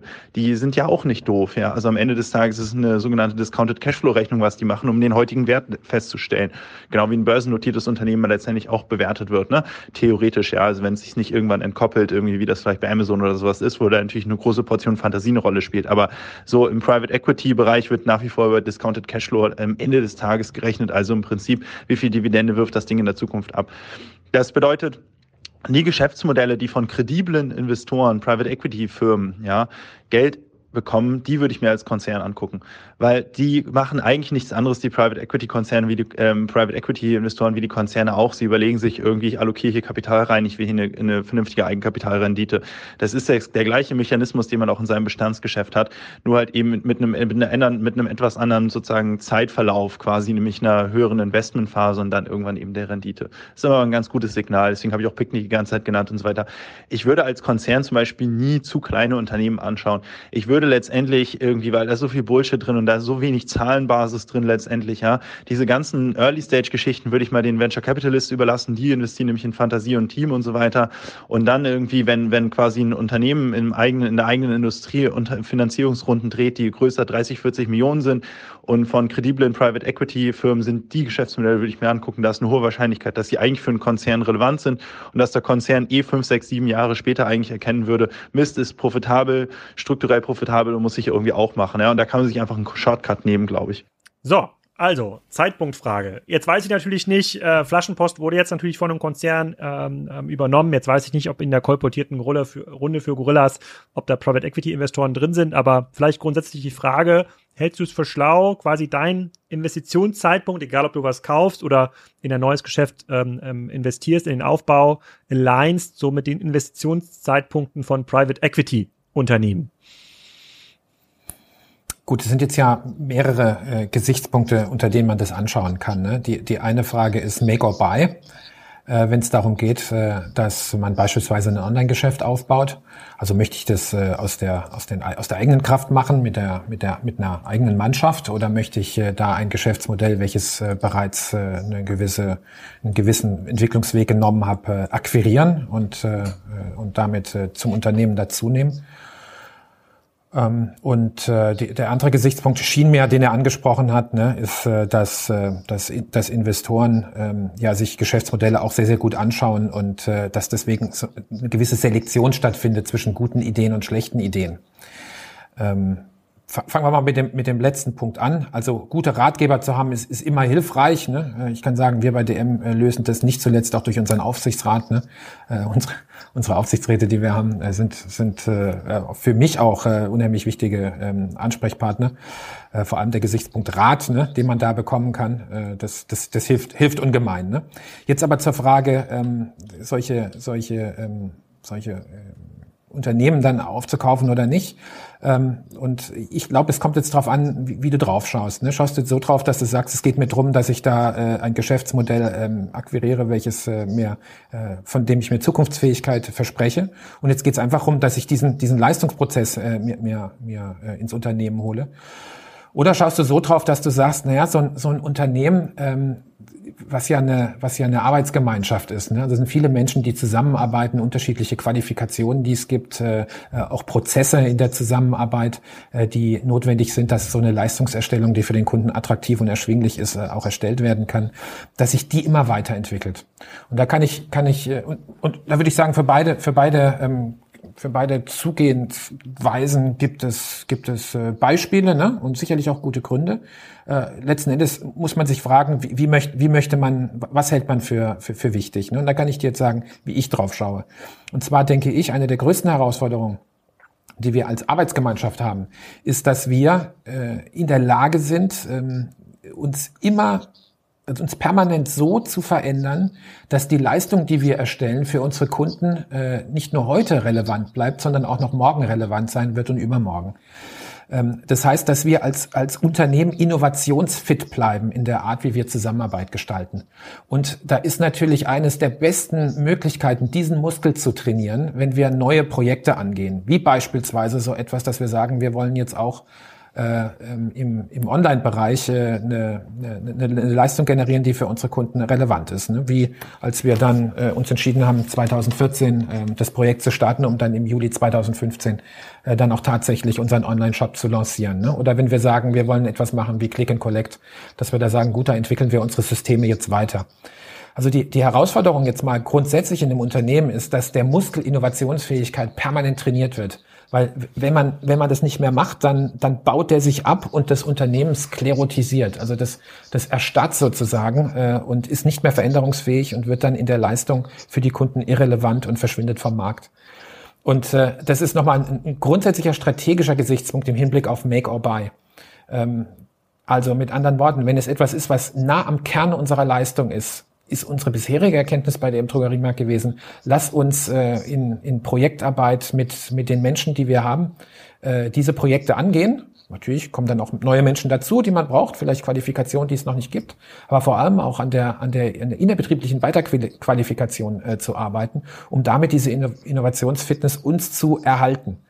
Und ähm, jetzt muss ich sagen, wenn wir auf Onlinehandel schauen und äh, und, und wir zu der Erkenntnis kommen, dass die Zukunft des Handels Omnichannel Retailing ist. Also nicht nur stationär und auch nicht nur online, sondern eben die Verbindung, diese, diese, diese nahtlose Verbindung von online und offline, äh, die für den Kunden äh, einfach immer äh, ein, eine Leist, ein Leistungsangebot generiert, welches für seine jeweilige Situation die passende ist, dann ist das Kernkompetenz und dann ist es etwas, was wir unbedingt innerhalb des Unternehmens äh, auch entwickeln müssen, äh, damit wir, damit wir das wirklich mit Exzellenz hinkriegen und äh, diesen Muskel Innovationsfitness daran trainieren können. Aber es gibt andere Unternehmen, die da ganz andere Wege gehen. Das möchte ich, möchte ich auch, äh, möchte ich auch konzidieren und die da auch nicht äh, unerfolgreich mit sein müssen ähm, gerade durch die Presse beispielsweise. Ähm, gestern habe ich es in der Lebensmittelzeitung gelesen, dass jetzt äh, real.de ja zu Kaufland geht äh, und da, da wird, wird es dann offensichtlich äh, ins Unternehmen reinge reingenommen. Ich denke, die, die Menschen bei, bei Kaufland werden sich das sehr genau überlegt haben und werden da sehr gute Gründe haben, dass sie das, dass sie das so machen und ähm, vielleicht werden die auch damit erfolgreich sein. Ja, aber es sind unterschiedliche Zugänge und ähm, den, den ich für wichtig halte, habe ich gerade dargestellt. Okay, kann ich sehr gut nachvollziehen und äh, es ist fast schon wirklich unheimlich, weil genau die letzte Frage, die jetzt kommt von Stefan Wenzel, äh, ähm, der ja auch sehr bekannt ist in der äh, sozusagen in E-Commerce-Szene, die betrifft nämlich diese, Kernkompet äh, diese Kernkompetenz, die du nennst. Und ich bin total bei dir. Also ich glaube, alles, was Wert stiftet zum Kunden hin, womit man sich unterscheiden kann zum Wettbewerb, das muss im Unternehmen liegen. Das kann man vielleicht mal dazu kaufen, aber grundsätzlich muss das im Unternehmen liegen. Und dazu hat Stefan Wenzel eine ganz spannende Frage. Da habe ich gar nicht drüber nachgedacht ähm, äh, gehabt bisher, ähm, aber die wollen wir jetzt nochmal anhören. Das ist jetzt auch die letzte Audio-Einblendung. Äh, ähm, ich möchte auch deine Zeit gar nicht zu weit ähm, stressen. Jetzt probiere ich das nochmal zu teilen hier, äh, damit du dir mal Stefan Wenzel anhören kannst. Moin, ihr beiden. Stefan Wenzel hier. Christoph, wenn ich von außen drauf schaue, dann sehe ich äh, zwischen eurer Kategorie und, und den anderen im Markt, sehe ich schon ziemlich klare Parallelen. Ne? Größtes, größte Wachstumsdynamik äh, ist, ist im Online-Medium, offline stagniert, beziehungsweise wächst nur niedrig einstellig. Die, der Online-Anteil in deiner, in eurer Kategorie ähm, ist, zeigt, dass es unterpotenzialisiert ist. Ne? Wenn du nach England schaust, ist der Anteil doppelt so hoch und äh, die Wachstumsdynamik weiterhin äh, zweistellig. Und Amazon UK hat schon äh, Boots online äh, abgehängt. Also da, da bewegt sich, da bewegt sich einiges äh, tektonisch. Ähm, und das heißt, wenn man das jetzt zu Ende denkt, dass es nur eine Frage der Zeit ist, wann im Grunde der, das Leitmedium, wenn man so möchte, auch bei euch, ähm, das Mobiltelefon äh, wird. So, und in einer Direct-to-Consumer Online-Welt ist CRM letzten Endes ja, ja wahrscheinlich die Achillesferse. Also gelingt es mir nicht, und gerade bei niedrigen Warenkörben, ne, gelingt es mir nicht über gute Wiederkaufsquoten und äh, degressive Marketingkostenentwicklungen, gelingt es mir nicht, ein Customer Lifetime Value so zu optimieren, dass ich ne, ein vernünftiges Ergebnis auf meine Akquisitionskosten ähm, äh, oben drauf sattel, dann habe ich kein Geschäft. So, wenn also CRM die Killer-Applikation ist, die Achillesferse, dann will man das natürlich komplett äh, ownen. Das ist ja, das ist ein Differenzierungsmoment, ja. Ähm, das ist wie der Ladenbau und äh, das Store-Personal äh, in der Offline-Welt. Ja, ähm, und dieses CRM-Thema habt ihr äh, an Payback outgesourced. So, und wenn ich das mal als Beispiel nehme, ne, dann würde man sozusagen aus einer Online-Denke heraus, würde man das nicht machen. Ne, das würde man vielleicht auch anbieten, dass man Payback-Punkte sammeln und einlösen kann. Aber man würde wahrscheinlich immer dazu tendieren, ein vernünftiges eigenes CRM aufzubauen, damit man tatsächlich diese Kundenbeziehung, äh, damit man die äh, pflegen, entwickeln und natürlich monetarisieren kann. Ne, denn alleine auch das Thema Store Traffic ne, wird ja nur dann sozusagen zu einem echten Kundenzugang, wenn ich irgendwie den Kunden datenseitig äh, an mich binden kann. So, und ähm, du hast in dem Podcast gesagt, dass deine Strategie ähm, darauf basiert, dass die gesamte Company, also alle x hunderte, tausende Mitarbeiter, ähm, jetzt auch darüber nachdenken, wie sie das, was sie offline machen, dann auch online sozusagen verlängern können. Und das ist ja, ne, also aus meiner Sicht ne, ne, ist, ist, ja, ein sehr anderer Ansatz. Ähm, und das ist ja erstmal eine, eine Hypothese, ne, dass das gelingen kann. Und ähm, meine Frage ist, Äh, welche Metriken schaust du dir an? Welche Entwicklungen, welche Meilensteine, welche Anteile? Was schaust du dir an, um zu überprüfen, ähm, dass der Weg aus einer Offline-Organisation heraus online sozusagen zu konzipieren und, und äh, wettbewerbsdifferenzierende, wettbewerbsfähige Ansätze zu entwickeln, dass der funktioniert. Was schaust du dir konkret an und was muss passieren, damit du im Zweifel ähm, einen anderen Weg einschlägst? Vielen Dank. Lange Frage von Stefan, aber eine sehr gute äh, finde ich auch. Also was guckst du dir tatsächlich an und äh, wie stark kann man das Thema ähm, CRM auch äh, inhausen? Äh, dazu sei auch gesagt, äh, Payback war jetzt die letzten drei Jahre auch äh, ein zentraler Partner von, äh, von Kassenzone und hat ganz viel auch für Kassenzone ähm, gemacht. Ich habe mich mit dem Thorsten Hautmann von Payback auch viel unterhalten. Da gibt es ja äh, wirklich auch ganz spannende Optionen in diesem Toolset. Ähm, Stefans Meinung ist aber, hey, das gehört genau zu dieser Kernwertschöpfung, über die wir vorher gesprochen haben. Ähm, kann man das eigentlich eigentlich an einen externen Partner auslagern oder muss man da nicht einen großen Teil inhausen? So, jetzt bist wieder du dran. Ja, also was, was Stefan Wenzel ja sagt, wenn ich ihn richtig verstanden habe, äh, ist, dass er, er hat zwei, zwei Annahmen, die er hier trifft.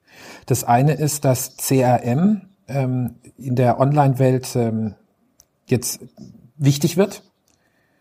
Ähm, wo, wobei ich ihn jetzt so verstanden habe, dass er glaubt, dass in der stationären Welt CRM nicht so wichtig gewesen wäre. Ja, ähm, ich glaube, zu der, zu der Haltung kommt er, äh, wenn ich ihn recht verstehe, ist, weil er sagt, das mobile Endgerät wird äh, sozusagen der Zugang sein, äh, der, der natürlich nicht mehr die, die, die geografische Nähe jetzt äh, von einem stationären Geschäft zu dem jeweiligen Kunden äh, äh mit berücksichtigen muss. Ne? Also, also, wenn ich recht verstehe, sagt er, also CRM ist, ist, wird jetzt vor allem in der Online-Welt äh, relevant. Und die, die zweite Annahme, die er trifft, ist, dass er, dass er sagt, wir hätten äh, unser CRM ausgelagert an Payback. Ja. Hm? So, und ähm, da würde ich jetzt mal sagen, die, mit diesen zwei Annahmen bin ich schon, bin ich schon nicht einverstanden. Ne? Äh, und zwar äh, erstens, CRM ist nicht nur äh, in der Online-Welt relevant, sondern ist schon in der stationären Welt relevant gewesen. Ähm, warum? Weil letzten Endes äh, geht es ja drum, äh, ist, ist ja die Realität, dass ein Kunde sich immer wieder neu entscheiden kann, wo er einkaufen möchte. Und auch die Drogerieartikel äh, kann der Kunde außerhalb von Drogerien erwerben im stationären Geschäft. Äh, also äh, wenn, wenn Lebensmittel gekauft werden äh, in einem Supermarkt, können dort auch Drogerieartikel mitgenommen werden. Und jetzt ist die Frage, warum soll ein Kunde denn, wenn es doch so bequem ist, das gleich beim Lebensmitteleinkauf, der ja in einer höheren Frequenz auch stattfinden muss, aufgrund der, der, der Mindesthaltbarkeitsdaten der erworbenen Ware, ähm, warum sollte er denn noch in den Drogeriemarkt gehen, wenn das andere doch so viel konvenienter ist? Also muss es ja offensichtlich Gründe geben, dass er das macht. Und äh, die Aufgabe jetzt als, als Händler ist es dann äh, für, den, für den Kunden immer wieder ähm, in der Kommunikation über die unterschiedlichen Touchpoints, die es jetzt gibt, sei es jetzt im Laden, aber sei es auch durch die Kommunikation, die den Kunden außerhalb des Ladens erreicht, äh, ihm immer wieder äh, zu zeigen, inwiefern das, was äh, DM äh, jetzt oder, oder der Drogeriemarkt anbietet, für ihn relevant ist äh, weil es äh, eine, eine, eine gute Antwort auf seine Bedürfnisse äh, darstellt. Und das gelingt natürlich auch noch mit einem CRM-System letzten Endes, wenn ich keine Schweinebauchanzeigen einfach ja, als, als Flugblätter abwerfen möchte. Also ich, ich, muss, ich muss den Kunden schon verstehen in, seiner, in seinen Bedürfnissen, um dann für auf ihn zugeschnittene Angebote zu machen. Äh, und mit Angebot meinte ich jetzt nicht nur Sonderangebot, sondern Leistungsangebote. Äh, Sortiment, äh, die Artikel ist ja, ist ja auch eine Leistung.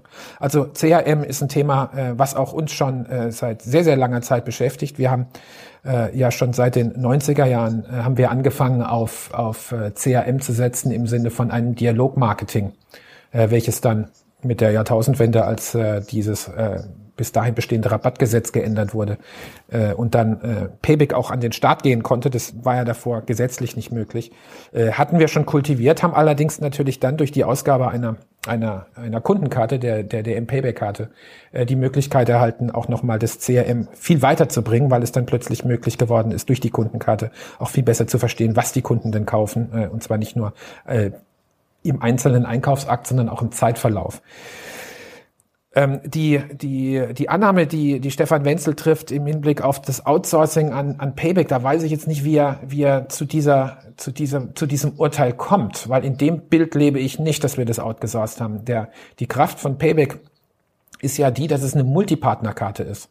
Und jetzt gerade in der Vergangenheit ist es ja so gewesen, äh, als es die als es die mobilen Anwendungen nicht gab, dass äh, die Fächer, die man in seinem Geldbeutel hat, ja endlich sind. Ne? Also da, da hat man seine Kreditkarte drin, ja, und dann hat man auch seinen Personalausweis, der mittlerweile ja auch im Scheckkartenformat ist. Dann hat man in der Regel vielleicht seine Bahncard noch dabei und seine und seine ähm, seine Gesundheitskarte. Ja, und viel Platz ist dann in der Regel nicht mehr gewesen für noch viele Kundenkarten. Und mit Payback ist dann einfach der Vorteil gewesen, dass man mit einer Karte, also aus Kundensicht, äh, ein, eine, eine, eine Karte hatte, mit der man äh, bei vielen unterschiedlichen Partnern sammeln konnte. Und zwar Payback-Punkte. Und das ist natürlich vor allem interessant äh, als Händler, wenn man wenn man Punkte vergibt und jetzt nicht äh, eine Frequenz hat, äh, die, die zu einem wöchentlichen Einkauf äh, den Kunden immer bringt mit hohen Warenkörben, dass man durch ein Zusammenarbeiten mit anderen Payback-Partnern dem Kunden anbieten kann, dass er doch relativ schnell auf ein signifikantes Punktevolumen kommen kann, welches für ihn dann auch einen monetären Vorteil bietet, wenn er diese Punkte einlösen kann. Äh, also sozusagen die, die Attraktivität für den Kunden, die Payback-Karte tatsächlich auch zu zücken jedes Mal, wenn er beispielsweise beim DM an der Kasse steht, ist durch diesen Multipartner-Aspekt einfach, äh, einfach relevant.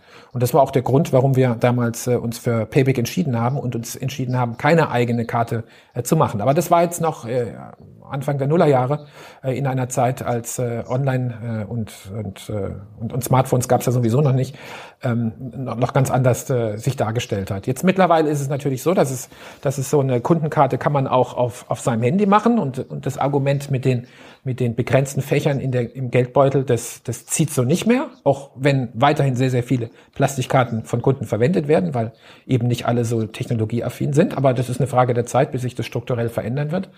Und dann ist die Frage, warum ist Payback weiterhin interessant? Und Payback ist halt weiterhin auch interessant, weil ähm, ist ja durch die Tatsache, dass äh, mehrere Partner daran teilnehmen, es nochmal möglich ist, Kunden besser zu verstehen, auch außerhalb ihrer Einkaufsgewohnheiten, nur im eigenen Geschäft.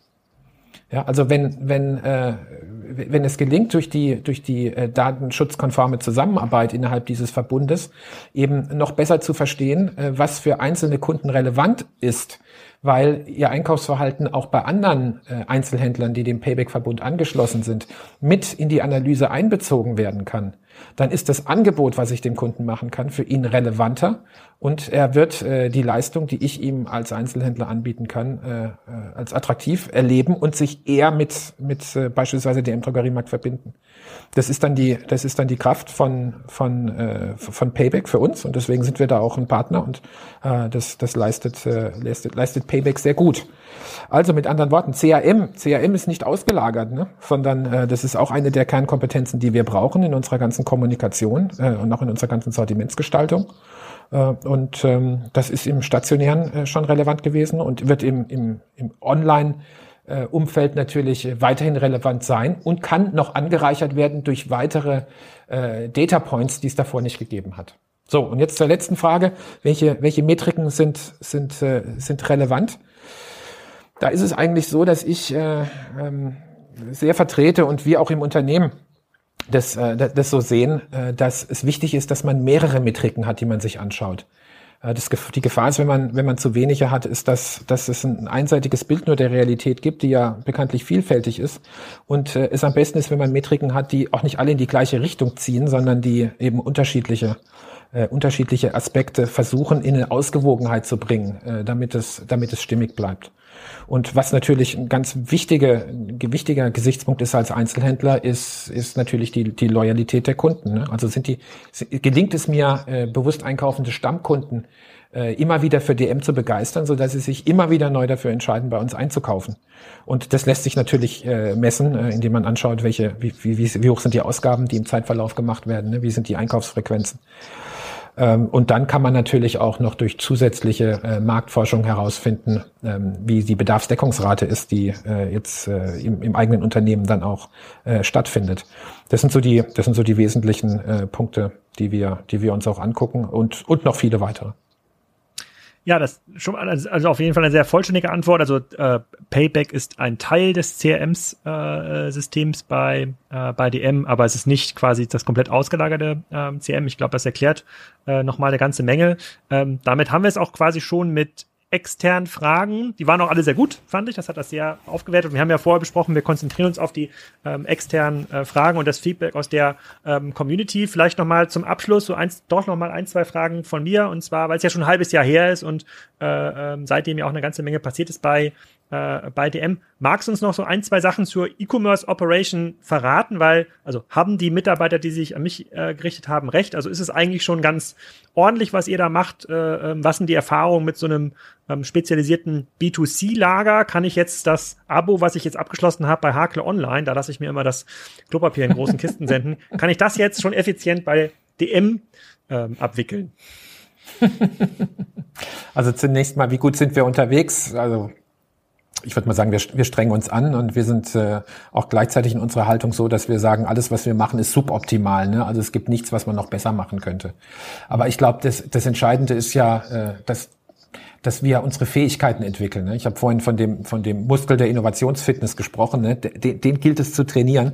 Äh, und, und da sind wir, da sind wir auch äh, ähm, finster entschlossen, da, da, da dran zu bleiben und, äh, und den weiter äh, zu trainieren. Allerdings ähm, dürfen nicht vergessen, der im Drogeriemarkt in Deutschland, das sind über 40.000 Menschen. Ja, und der überwiegende Teil von diesen, äh, von diesen Kolleginnen und Kollegen arbeitet in den DM-Märkten.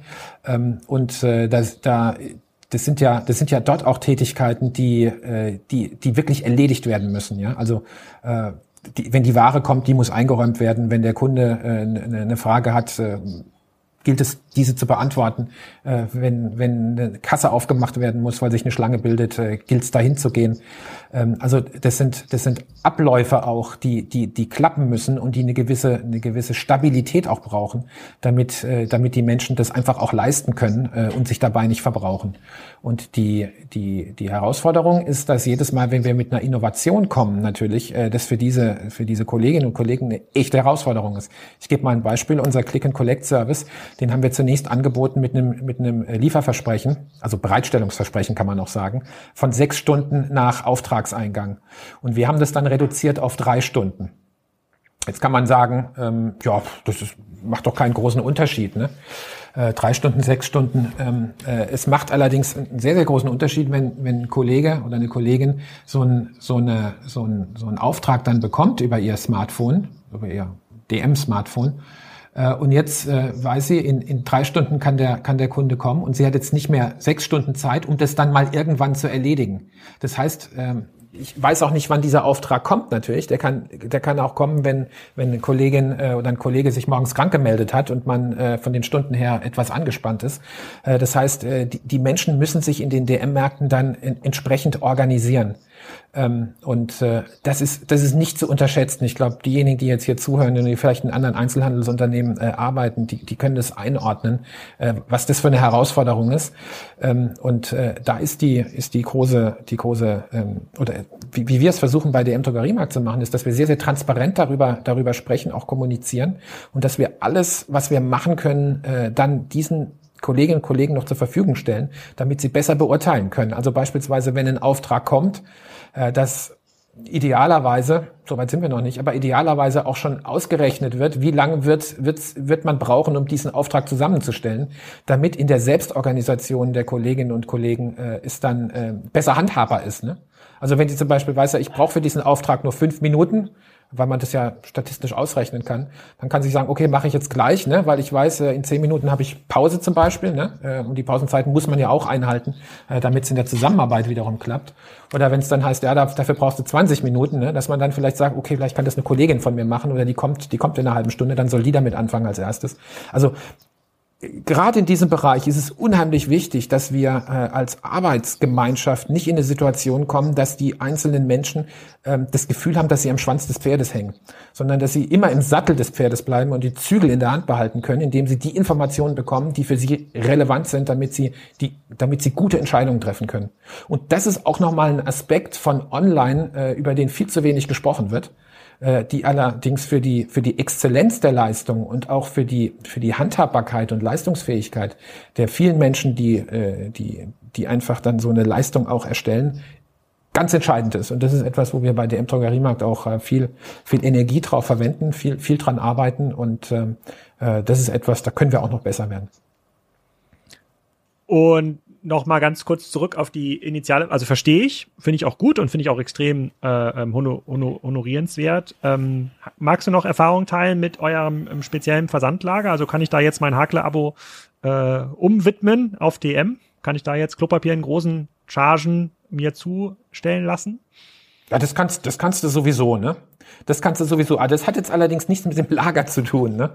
Das hat zunächst mal nichts mit dem Lager zu tun. Also ähm, vielleicht mal so grundsätzlich, was ist denn die Herausforderung? Oder ich will es mal so sagen, Alex, es ist ja interessant, wenn wir mal schauen jetzt, äh, wir sind jetzt ein Jahr, ein Jahr Corona, ne? Wir haben, wir haben jetzt Ende Februar, ähm, 26. Februar heute, 26. Februar, an dem wir diesen ähm, Podcast aufnehmen. Und äh, es ist ja viel berichtet worden über das Wachstum bei Online. Und ähm, das sind, das sind stattliche Zahlen, ne? meistens zweistellig. Meistens zweistellig. Und ähm, die Frage, die wir uns gestellt haben, und jetzt, ich möchte die Zahlen bei uns nicht nennen, aber wir sind dreistellig gewachsen in der Zeit. Ne? Und die Fragen, die wir uns gestellt haben, auch ist, warum? Warum wachsen wir dreistellig, während die anderen nur zweistellig wachsen? Und die Erkenntnis, äh, die, die wir jetzt hatten, da jetzt die Zuhörer, die da Einblick haben, können das dann für sich auch äh, verifizieren oder falsifizieren ist, dass äh, es im Online halt nicht so ist, dass, dass du einfach äh, so viel liefern äh, kannst, wie du willst, sondern du hast da auch deine, deine, deine Drehzahlbegrenzer. Also auch dein, dein Online-Verteilzentrum, welches du hast, äh, hat, hat Grenzen, äh, wie, viel, wie viel ausgeliefert werden können. Das, das hängt mit den Mitarbeitern zusammen. Äh, wie, wie viele Mitarbeiter kannst du überhaupt äh, dann auch noch zusätzlich aufbauen? Sind die überhaupt verfügbar? Aber wie viele können denn auch gleichzeitig kommissionieren? Äh, da gibt es irgendwann noch mal Engpässe. Also diese, diese Infrastruktur ist, ist, ist begrenzt. Und äh, die Hypothese, die ich habe, ist die Tatsache, dass viele, dass die meisten ähm, Online-Händler nur zweistellig gewachsen sind, ist nicht, weil die Auftragslage so war, dass sie zweistellig äh, haben wachsen können, sondern die hätten wahrscheinlich dreistellig wachsen können, wenn sie die entsprechende Infrastruktur gehabt hätten, um äh, ihre Lieferversprechen weiterhin verlässlich einzuhalten und damit auch all die Kunden, die jetzt im Zusammenhang mit Corona zum ersten Mal mit Online in Kontakt getreten sind, mit der, mit dem, mit der Leistung auch so zu begeistern, dass sie zu loyalen Kunden werden, beziehungsweise öfters einkaufen. Was ich allerdings oft auch aus dem Umfeld gehört habe, ist, ah, ich habe das ausprobiert, ja, das, das hat dann zwölf Tage gedauert, bis ich das gekriegt habe, ne? Und dann, dann hat die Hälfte der Artikel gefehlt ähm, lässt sich äh, alles erklären aus der, aus der Struktur heraus, aus der Infrastruktur heraus, ist allerdings ein Kundenerlebnis, was nicht dazu führt, dass die Menschen, die dann einmal äh, eingekauft haben, sagen, das ist in meinem Relevant Set äh, von, von, äh, von Einzelhändlern, wo ich meinen Bedarf decke. Und deswegen ist die, ist die große, die große Herausforderung eben gerade auch in der Infrastruktur, die ich habe, in der, in der Abwicklung der, der, der, der, der Aufträge, dass es mir gelingen muss, dass ich, dass ich auch mit den mit, mit, mit solchen Spitzen zurechtkommen kann und weiterhin ein verlässliches, äh, einen verlässlichen Kundenservice anbieten kann. Und das war für uns äh, äh, gerade am Anfang von Corona, als bei uns die, die Umsätze äh, im Online-Bereich oder die Bestellung extrem nach oben geschossen sind und wir auch plötzlich ähm, äh, Lieferzeiten von zwölf Tagen hatten, statt unserer drei bis vier äh, äh, Werktage, äh, haben wir uns dann sofort überlegt, wie wir das machen können, indem wir eben ganz bewusst die Filialen dafür nutzen. Und Click and Collect letzten Endes ist auch eine Maßnahme zur Entlastung der Online-Läger natürlich. Also es ist nicht nur ein besserer Kundenservice, sondern es ist auch äh, eine Entlastung der Online-Läger und die sogenannte Filialkommissionierung, dass äh, Aufträge, die ähm, äh, zugestellt werden nach Hause oder, oder in Packstationen, ähm, dass die eben nicht aus dem Online-Verteilzentrum kommen, sondern dass die aus den Märkten kommen, ähm, ist auch eine Möglichkeit, ein Überdruckventil zu schaffen, dass eben unabhängig davon, wie die Spitzen plötzlich nach oben schießen, ähm, die, das Lieferversprechen trotzdem eingehalten werden kann. Es hat also was mit Auftragssteuerung zu tun und natürlich bei unterschiedlicher Kostenstruktur gilt und, und jede, jede Art der Kommissionierung, also ob es jetzt äh, Express ist oder ob es jetzt in einem Online-VZ ist oder ob es sogenannte Filialkommissionierung ist, die ja nochmal zusätzlich verpackt werden muss, damit sie versandsicher ist, äh, hat unterschiedliche Kosten, ähm, also sozusagen Erstellungskosten. Und es geht eben darum, dass man äh, dass man die Auftragssteuerung so macht, dass man letzten Endes die günstigste Variante der Auftragserstellung immer maximal auslastet. Okay, also ich nehme erstmal mit, ähm, ihr konntet auch online sehr stark äh, wachsen. Jetzt muss ich mal schauen, welche sozusagen, was meine Dreisatzrechnung vor einem halben Jahr war. Dann kann ich mir auch noch mal ähm, ausrechnen, wie äh, groß das ihr mittlerweile sein müsst. Das scheint dich sehr zu beschäftigen, Alex. Warum, warum, warum treibt dich das eigentlich so um? Ähm, weil ein gewisses äh, Ausgangsniveau im E-Commerce natürlich extrem hilfreich ist, um äh, sozusagen in der Fixkostenregression einfach viel, viel effizienter zu sein. Also wenn ihr jetzt bei, sagen wir mal, mhm. seid vielleicht Ende des Jahres bei 500 Millionen rauszukommen, dann wird es immer effizienter, die, äh, die nächste Charge da aufzubauen, die nächsten 500 Millionen aufzubauen, entsprechende Leute zu begeistern, nochmal ein größeres Lager aufzubauen und dann hat man auf einmal Infrastruktur, wo dann eine Art Gorilla-Service dann doch viel einfacher möglich ist, zu viel besseren Kosten oder ein Picknick oder was immer das auch sein, äh, sein mag. Und ähm, das geht natürlich nicht, wenn man aus so einer 50 Millionen Euro Umsatzperspektive heraus äh, mhm. agieren muss. Aber ich glaube, da fehlt quasi eine Null. Äh, das, aber das muss ich nochmal so ein bisschen triangulieren. Ähm, ich fand's, ich fand's sehr erhellend und auch extrem cool, dass du dir Zeit genommen hast, die Fragen zu beantworten. Ich hoffe, ich habe keine Frage vergessen, beziehungsweise gibt es irgendeine Frage, die ich dir stellen sollte, die, auf die du schon immer gewartet hast, die du hier vermisst hast in dieser Ausgabe? Ja, nein, Alex, zumal wir die Fragen ja nicht abgesprochen hatten, ne, sondern äh, ich habe ja ganz bewusst, ganz bewusst gesagt, äh, bring einfach die Fragen mit, die du glaubst für die äh, für die Zuhörer interessant sind. Und dann machen wir das wie, wie im echten Leben. Ne? Wir, wir sprechen drüber und äh, versuchen die unterschiedlichen Perspektiven äh, nachzudenken. Äh, ja. Und ich glaube, ich glaube, das ist uns gelungen. Beziehungsweise wir werden es ja sehen an den Kommentaren, die dann geschrieben werden. Ich fand super. Ich bin natürlich auch angewiesen auf die Kommentare, weil das ja eine Art neues Format ist, wo wir quasi externe Audiodateien nochmal vorher bekommen. Kann ich mir gut vorstellen, dass wir das auch nach vorne hin weiter äh, machen. Ich finde, das bereichert total und äh, macht alle ein bisschen schlauer. Ich, ich glaube, jetzt sind auch nochmal äh, ähm, viel mehr Leute deutlich informierter, äh, sozusagen, was bei DM geht oder was auch äh, nicht geht. Ich äh, äh, großen Respekt für die Clubhouse-Initiative. Finde ich wirklich gut und auch sehr progressiv ähm, ähm, richtig gedacht. Und ich hoffe natürlich, dass wir uns bald auf Folge auf Folge 3 treffen, dann aber vor Ort, nachdem wir nochmal eine gemeinsame Marktbegehung gemacht haben. In diesem Sinne erstmal vielen Dank, Christoph. Gerne doch und schönen Tag. So, das war's. Ich hoffe, es hat euch gefallen. Es geht in den nächsten Folgen weiter mit dem Thema Futterhaus. Da ist der Geschäftsführer zu Gast schon am Montag.